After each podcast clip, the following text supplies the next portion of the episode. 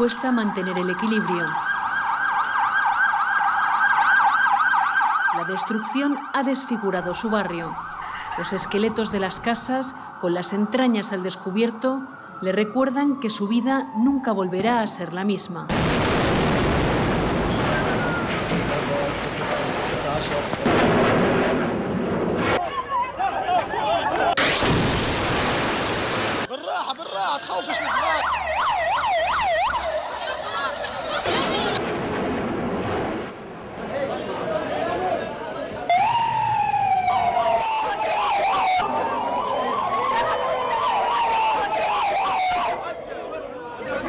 La última guerra entre Israel y Gaza la sobrecogió con 12 años. Ahora tiene 13 y cubre su cabello. Solo han pasado unos meses, pero en su mirada se intuye el cansancio de mucho más tiempo. Sus ojos inocentes han visto tres guerras en menos de seis años. A muchos niños gazatíes, el conflicto israelo-palestino les ha robado su infancia. A la última guerra le arrebató mucho más. Un día la gente empezó a abandonar aquella escuela y la Cruz Roja vino a ayudarnos. Estábamos preparándonos para irnos. Había mucha gente en el patio y antes de que saliéramos bombardearon con misiles. Recogí a mi hermana herida y entré en la clase. Y salí otra vez a recoger a mi hermano.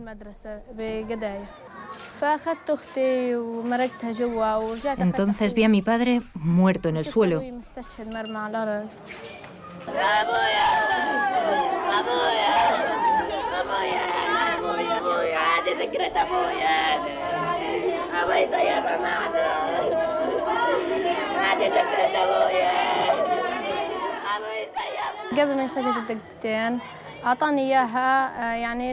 Dos minutos antes de morir me dijo, guárdalo contigo hasta que los autobuses vengan y nos lleven a Yabalia. Entonces ocurrió el bombardeo. Guardé el maletín y no quería separarme de él. Cuando abrazaba el maletín sentía que estaba abrazando a mi padre, que no se había muerto, que aún seguía vivo.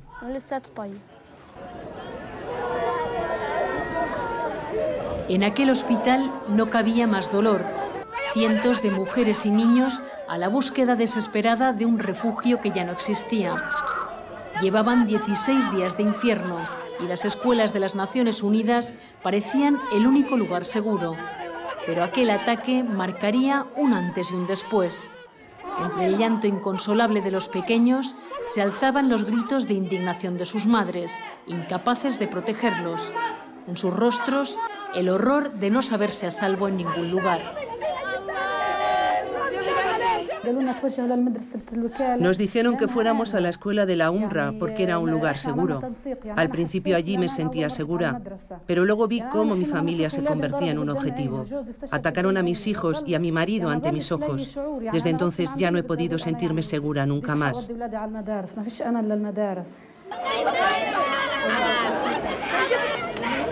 En aquella ambulancia, Riwa emprendía un viaje hacia la salvación. Pero en su nueva huida, el temor y el desgarro no dejaban lugar para nada más. La esperanza se quebraba con cada nuevo bombardeo.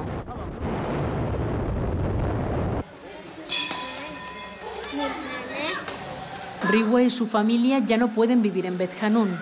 El zarpazo de la sinrazón también dejó tambaleándose los pilares de su casa. Aún así, vienen casi a diario. Necesitan sentir que todavía algo les pertenece. La guerra ha cambiado toda mi vida. He perdido a mi padre, mi casa, dos de mis hermanos están heridos. Antes de la guerra era una persona normal. Tenía algo de felicidad. Esta guerra lo ha cambiado todo. Espero poder volver a llevar alguna vez una vida normal.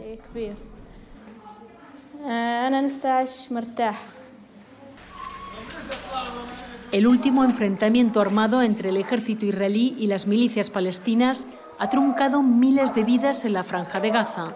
A las ausencias de las vidas segadas se suma una destrucción sin precedentes una devastación que se ha apoderado del paisaje y ha dejado a más de 100.000 personas sin hogar. El invierno acecha. Pequeños y mayores esperan, ansían una reconstrucción que no llega, huérfanos de una protección que nunca han hallado en esta franja, con demasiadas heridas abiertas, unas al descubierto, otras, las más profundas, ni siquiera encuentran el tiempo para cicatrizar. Estaba aterrorizada porque nadie se podía mover y en todo momento teníamos las bombas y los drones sobre nuestras cabezas. Cuando la muerte más se acercaba, llegó una nueva vida. Afaf tiene solo unos meses. Su nacimiento iluminó la noche más oscura en Bet Hanun. Esa noche, Israel lanzaba la segunda fase de su ofensiva, la que resultaría más mortífera, la invasión de la franja. Esa misma noche, Riwa y su familia huyeron a la escuela en la que una semana después les golpearía la muerte.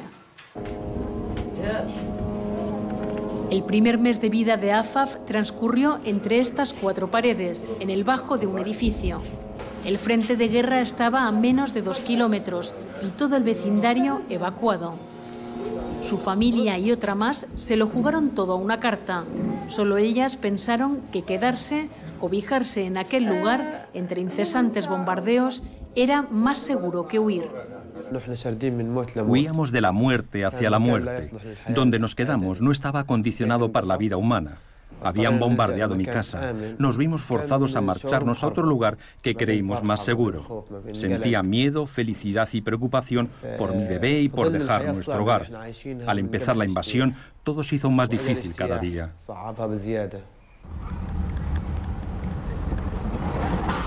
No había sitio seguro. Entonces ya cada uno estaba esperando según su lotería, según su, suerte. Nadie, nadie se consideraba a salvo. Todo el mundo contaba los días y las horas de que finalice, que, finalice la guerra o que por lo menos se haya un alto el fuego.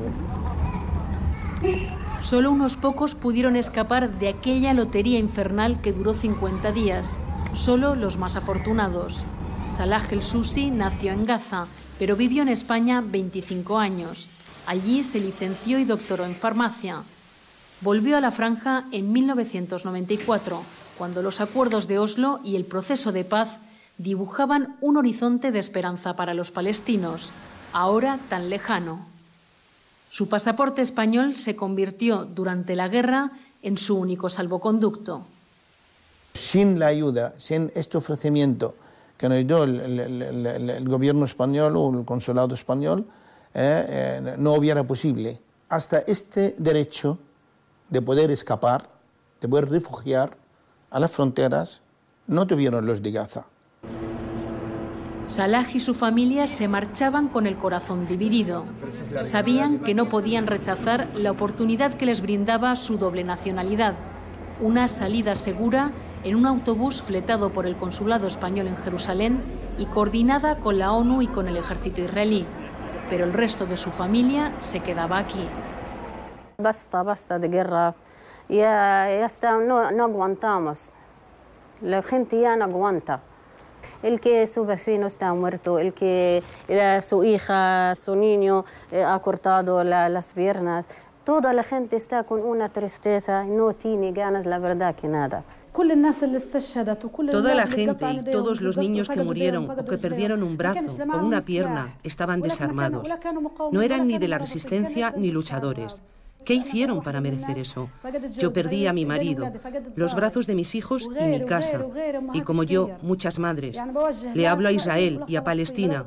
No queremos guerras. Las guerras han quemado nuestros corazones. Queremos paz.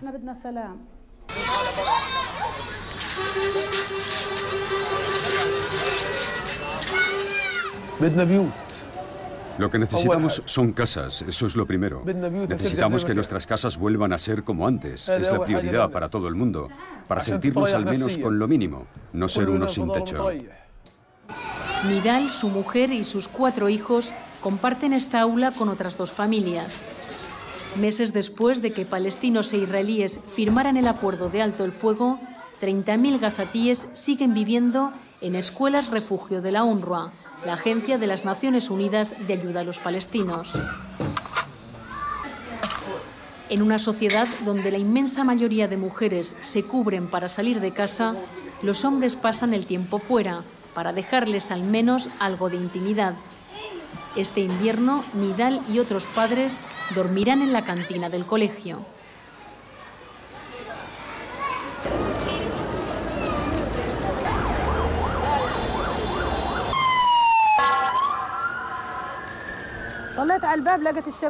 Cuando miré fuera vi a muchos milicianos. Me preguntaron, ¿qué haces aquí?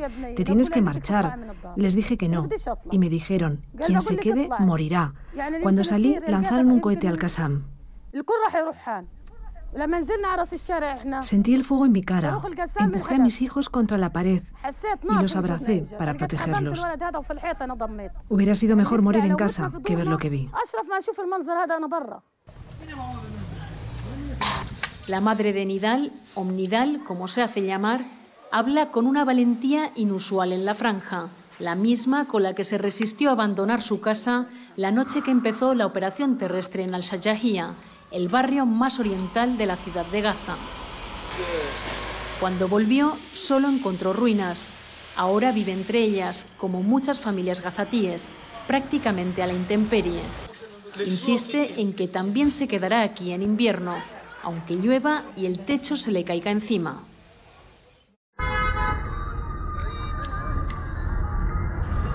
Ese es un farmacéutico, uno de mis alumnos, lo que está en la esquina.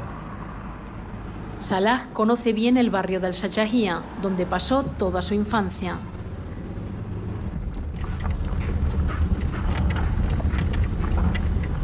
La calle de Nazaz es la calle más castigada de toda la guerra de Gaza. Lo vamos viendo. Nada más entrando en la calle. Mira. Izquierda. Aquí a la derecha. Aquí esta calle ha sido la locura. La locura. Ni siquiera las ambulancias podían pasar por aquí. Y las que pasaron por aquí le dieron. Salah y su familia salían de la franja pocas horas después de que Omnidal y sus hijos dejaran su casa. Solo un alto el fuego permitió rescatar a las víctimas en medio de aquel asedio. Olía a pólvora y a carne quemada. Los equipos de socorro no tenían manos suficientes, pero los milicianos prefirieron poner a salvo sus armas antes que a su población civil. Cuando matan a un judío se vengan de nosotros y hacen una matanza en casi toda Gaza. Y los palestinos están locos, solo quieren lanzar cohetes. ¿Para qué? ¿Qué nos va a traer ese cohete? No tengo miedo de decirlo, solo se muere una vez, que me hagan lo que quieran. Cuando los milicianos se sentaban frente a mi casa, yo los trataba como a mis hijos. Pero ahora somos unos sin techo. Tienen que venir y encontrarnos una casa.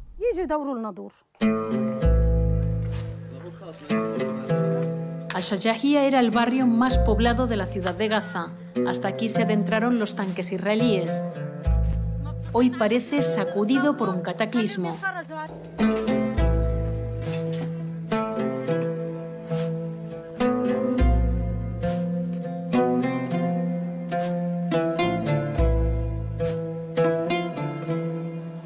Aquí se alzaba el Hospital Al-Wafa, con enfermos terminales. Recibió varios avisos y después de ser evacuado lo pulverizaron.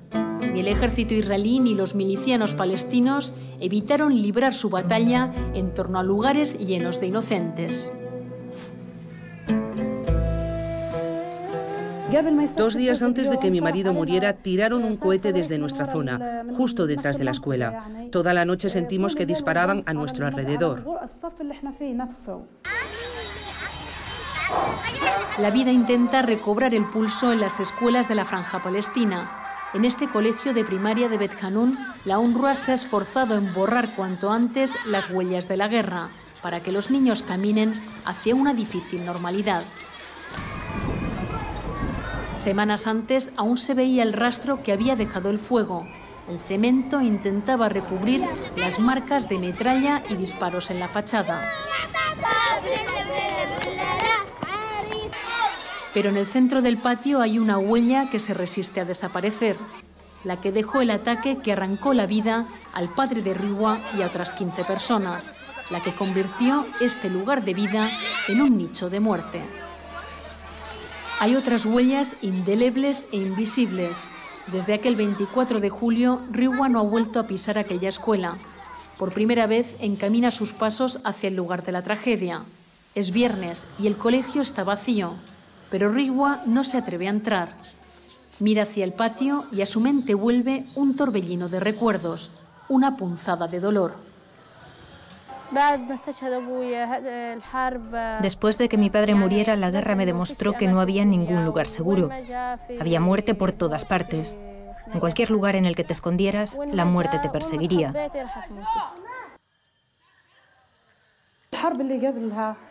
Desde la anterior guerra, Rigua estaba totalmente afectada y antes de que la guerra volviera, con el tratamiento psicológico había empezado a mejorar. Iba muy bien, incluso en los estudios, pero cuando llegó esta guerra, la niña cambió otra vez, empeoró, estaba asustada todo el tiempo. Le hemos rogado que vaya a la escuela, pero ya no quiere ir. Son las 12 del mediodía y en este colegio se cruzan los alumnos que acaban su jornada con los que la empiezan. La escasez de escuelas, hacen falta 200 más, obliga a los niños gazatíes a estudiar por turnos. Rigua está en el de mañana. En los dos minutos de recorrido hasta su casa semiderruida, la envuelve un paisaje desolador. Extraña a sus amigos, sus vecinos, sus primos. La guerra ha destruido sus hogares y ha deshilachado sus lazos.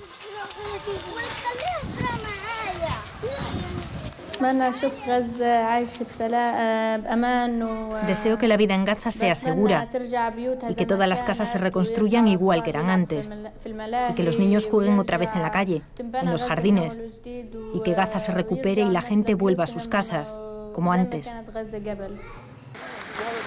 Bet Hanun es la primera población de la franja que se pisa al cruzar desde Israel. Sus vecinos han tenido que abandonar sus hogares en dos de las tres guerras y en todas han sufrido un fuerte hostigamiento. Pero esta ha sido la más larga y sangrienta y ha dejado a Gaza al borde del colapso.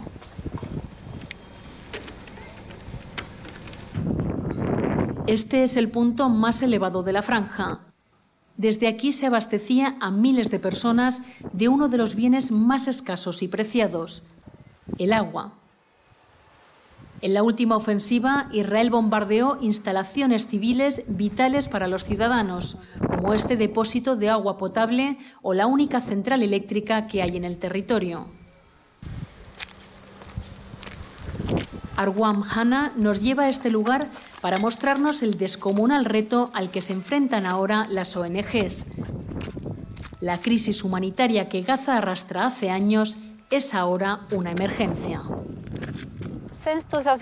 Desde 2007 se ha impuesto un bloqueo sobre la franja de Gaza, lo que afecta a todos los aspectos de la población. Esto impide que la gente tenga acceso a necesidades muy básicas. Para Riwa, la escasez de agua es otra carga sobre sus espaldas.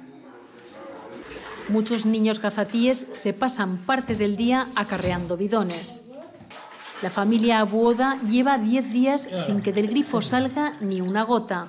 La última vez esa suerte duró solo cuatro horas, pero ni el agua corriente ni la de estas garrafas es potable. Cuando quiero ducharme lleno una cazuela con agua y la caliento con el gas. Si hay electricidad lo hago con un pequeño calentador eléctrico. Depende de si hay o no. Pero muchas veces no hay ni luz ni gas.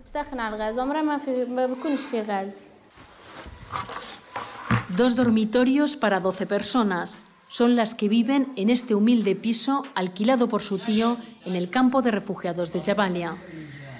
Su hermana pequeña, Kamar, tiene una discapacidad psíquica. El ataque a la escuela le hirió en una pierna y ya no logra caminar. Difícil curarse las heridas entre la precariedad y la incertidumbre. Lo que encontramos en el bolsillo de mi marido es el único dinero que tenemos. Lo hemos ido racionando, pero somos una familia numerosa, 10 personas. Si este mes puedo alimentar a mis hijos, el que viene no podré. ¿De dónde voy a sacar el dinero? No sé lo que haré. Aún así, Imán y su familia no nos dejan marcharnos sin comer. La guerra no ha minado la hospitalidad y la generosidad de los gazatíes. Tampoco su espíritu de lucha. La pequeña Leila busca un tesoro.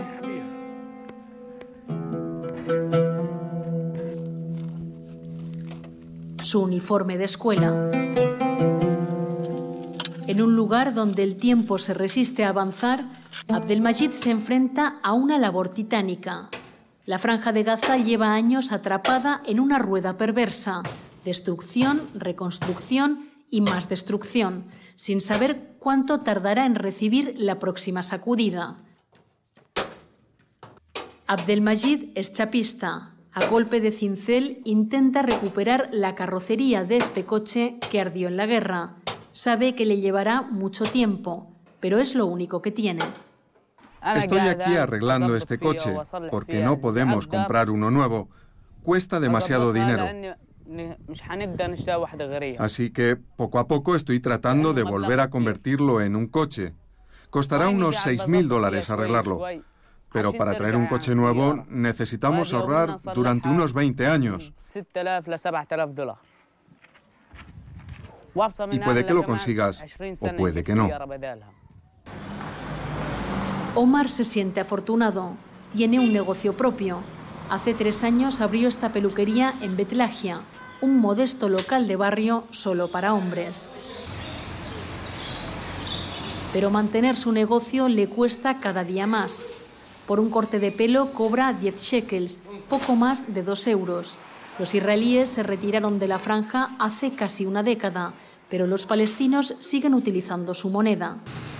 Con suerte, Omar sacará hoy 50 shekels, algo más de 10 euros, insuficiente para el sustento de su familia, con una boca más que alimentar.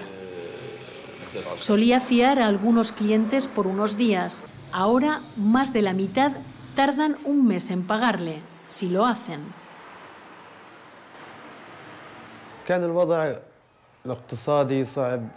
La situación económica ya era difícil antes de la guerra por el bloqueo en el que vivimos.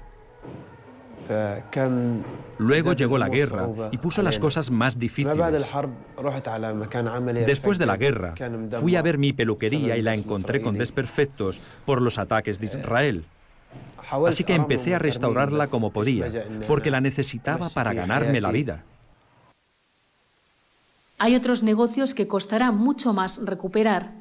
Los bombardeos israelíes han destruido más de 130 fábricas del débil tejido industrial gazatí. Empresas como esta, de zumos y ultracongelados, han perdido toda su inversión. Sus dueños están en la ruina y sus empleados en la calle.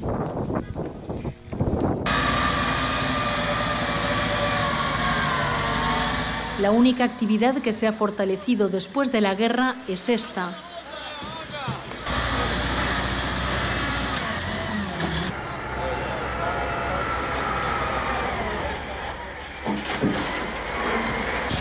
La reconstrucción es urgente, una necesidad perentoria para miles de familias y para la reactivación económica, pero le cuesta arrancar.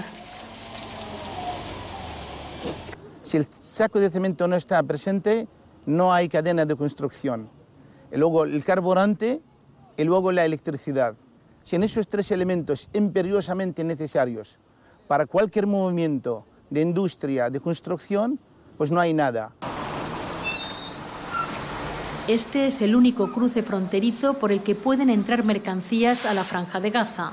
Se llama Karma Busalem en árabe, Kerem Shalom en hebreo. Israel tiene la llave. Justifica su embargo para evitar que las milicias palestinas se armen y construyan túneles para perpetrar sus ataques.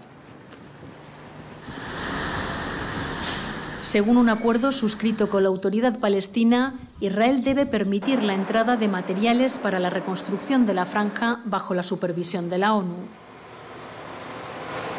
Por aquí entran cada día unos 250 camiones, pero durante una mañana no vemos ninguno con cemento u otros materiales. Fuera de cámara, el director palestino del cruce fronterizo asegura que entran con cuentagotas. Ayer uno, Hoy ninguno, nos dicen. A no ser que se haga presión política para que se acabe el bloqueo y se levanten las restricciones, llevará al menos 50 años reconstruir la franja de Gaza, reconstruir los hospitales y las casas, lo que significa que los niños que se han quedado sin hogar serán ya abuelos cuando consigan que se reconstruyan las escuelas y las casas. La llave de esta puerta la tiene Egipto.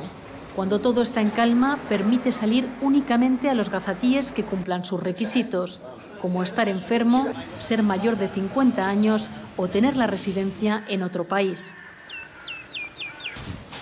Los guardias matan el tiempo como pueden en el cruce de Rafah. A raíz de los ataques yihadistas en el Sinaí, el Cairo ha ordenado su cierre sin fecha de reapertura. Nadie puede salir ni entrar. Neama maldice el día en que cruzó esa frontera con su hijo Wael. Fue durante la guerra. Lo lograron porque ella es egipcia. Es muy duro para cualquiera vivir en su tierra sintiendo que no tiene dignidad, sobre todo para los jóvenes. Se marchó buscando la dignidad en otra parte. Ningún país árabe deja que nuestros jóvenes trabajen o vivan allí, por eso se van a Europa. Es un viaje hacia la muerte. Wael era el mayor de sus hijos. Licenciado en Administración de Empresas, llevaba tres años sin empleo. El 6 de septiembre se embarcó en Alejandría rumbo a Italia. Buscaba la libertad y la seguridad, pero halló la muerte. Solo se salvaron ocho de los 500 pasajeros, 70 eran gazatíes.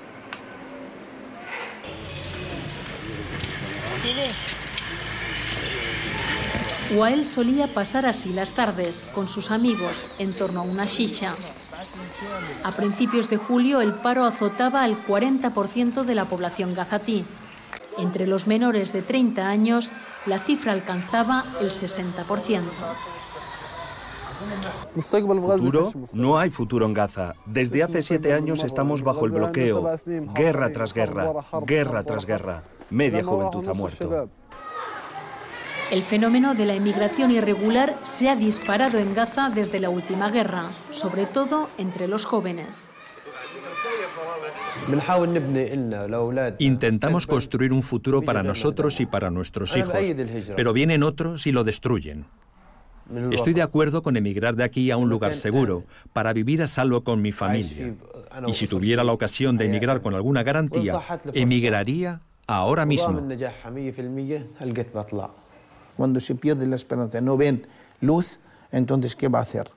Estos no tienen más alternativa, o que tienen que salir, refugiarse, o escapar por los túneles, por donde sea, ¿eh? hasta que lleguen a la mafia de, estos de los inmigrantes, o que se tienen que eh, apuntarse a cualquier grupo militar.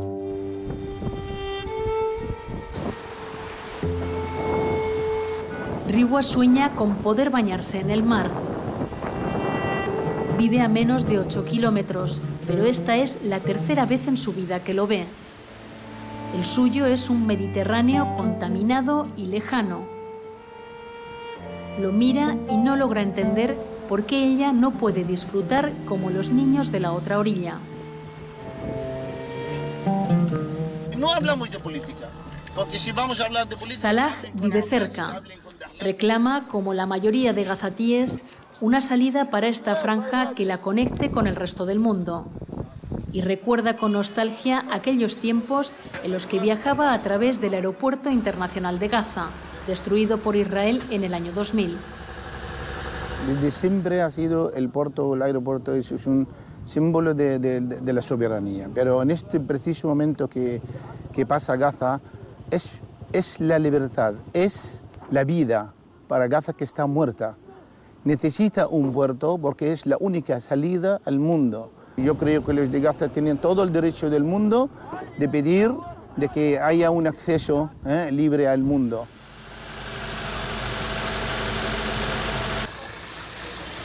La ausencia de expectativas, el bloqueo y el aislamiento asfixian a los casi dos millones de personas que viven atrapadas en esta estrecha franja de tierra. Si no abren las fronteras, no hay, no hay, no hay esperanza para estos jóvenes, ni para nadie. Este, más te duele, te encuentras encerrada, no, no puedes salir, salir, no puedes ir, te encuentras como estás en una cárcel. La falta de libertad de comercio, incluso entre los dos territorios palestinos, Gaza y Cisjordania, estrangula la economía.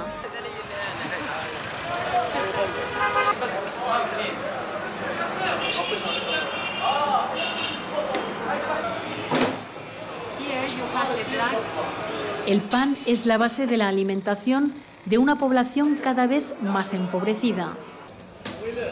Cuatro de cada cinco gazatíes viven bajo el umbral de pobreza y cada guerra agudiza la miseria y la dependencia de la ayuda internacional. Con la caída del sol, a Riwa le cuesta seguir haciendo los deberes. Desde la guerra, en cada hogar de la franja solo hay seis horas de electricidad al día.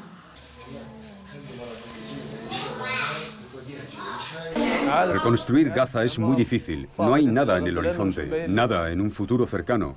No hay unidad, incluso en nuestra sociedad no todos piensan lo mismo. No tenemos todos el mismo objetivo, reconstruir Gaza. Cuesta vislumbrar un horizonte de paz sobre el que construir un futuro. Mientras la pequeña Afaf duerme, por la ventana se cuela un espeso hedor a cloaca. El colector de aguas residuales está a cientos de metros, junto a tres colegios y un hospital. Como este colector encastrado, que inunda el barrio de un olor nauseabundo, el conflicto se enquista, sofoca y lo pudre todo alrededor. En una población hastiada de guerras que pide a gritos a sus líderes políticos una unidad que no cristaliza. Culpo a la autoridad palestina y al gobierno de Gaza, a los dos. Ellos son la razón de que nuestros jóvenes estén perdidos y de que aún habrá otros que se pierdan. Cada partido solo ofrece oportunidades de trabajo a sus propios miembros. y Gaza siempre es la oveja negra.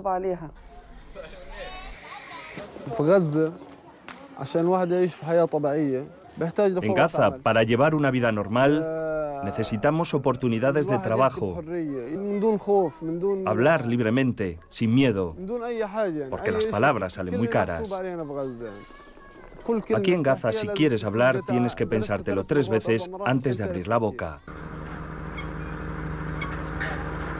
Los políticos, claro que tienen un papel muy importante, pero en este preciso momento necesitan ceder un poco cada uno y estar de acuerdo con la unidad ¿eh? del pueblo palestino. Tienen que estar siempre al lado del pueblo en este momento para que haya una voluntad nacional y internacional para que se termine este este, este embargo y termine este cerco a Gaza. Mientras el mundo aguarda sin empujar a unas negociaciones que llevan décadas fracasando, Cerca de dos millones de gazatíes respiran, palpan, sienten a cada paso los efectos de un despiadado ciclo bélico en el que siempre pierden los mismos. Lo que Gaza necesita realmente es un desarrollo duradero, que no ocurrirá a menos que haya una voluntad política y una solución política a la situación en Gaza. Uh, Eso significa que debería haber una presión política para que se uh, alcance un acuerdo que ponga fin a las hostilidades y un levantamiento completo del bloqueo. Entre los escombros de Beit Hanun, frente a la casa de Riwa, alguien ha pintado este 3 a 0, como si las tres últimas guerras hubieran sido un macabro partido de fútbol. Los dos contendientes se proclamaron sin pudor victoriosos. Si Hamas o los israelíes todos han perdido, porque hay mucho sufrimiento y hay muchos muertos, todos han perdido, nadie ha ganado, en esta guerra nadie ha ganado. El día que Hamas declaró que la guerra se había acabado, hubo una celebración con fuegos artificiales y dulces. Pero en aquel momento fue cuando nosotros sentimos realmente la muerte de mi marido, porque no era una victoria, no conseguimos nada, solo hemos perdido nuestra sangre.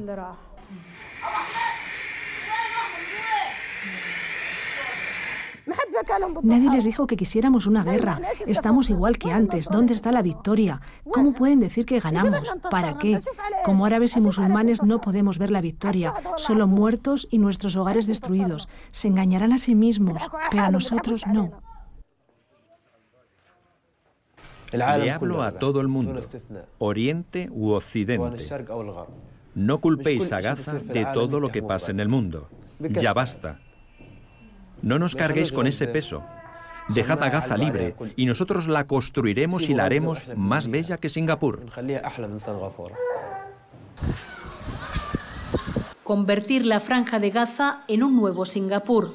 Ese era el sueño del carismático líder Yasser Arafat.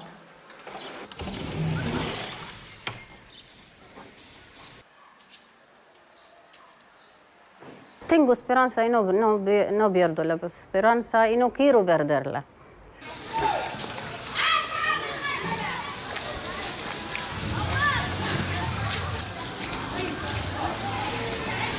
Dicen que en esta franja tanta penuria y tantas guerras han reforzado la resiliencia del pueblo gazatí. Su capacidad de asumir situaciones límite y sobreponerse a ellas, de recuperarse frente a la adversidad para seguir construyendo futuro.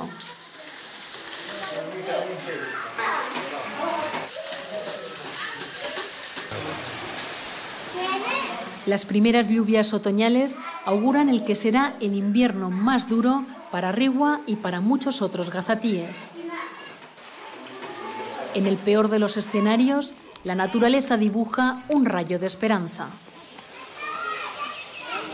Ojalá en el futuro sea periodista y pueda enseñar todo lo que pasa en Gaza y apoyar a Gaza con mi trabajo.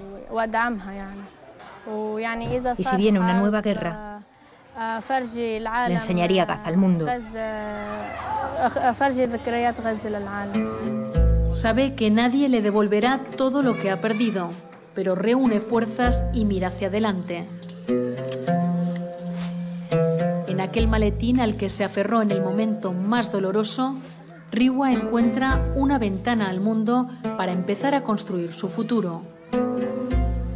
Ella y su pueblo ansían, necesitan que después de este invierno llegue una nueva primavera.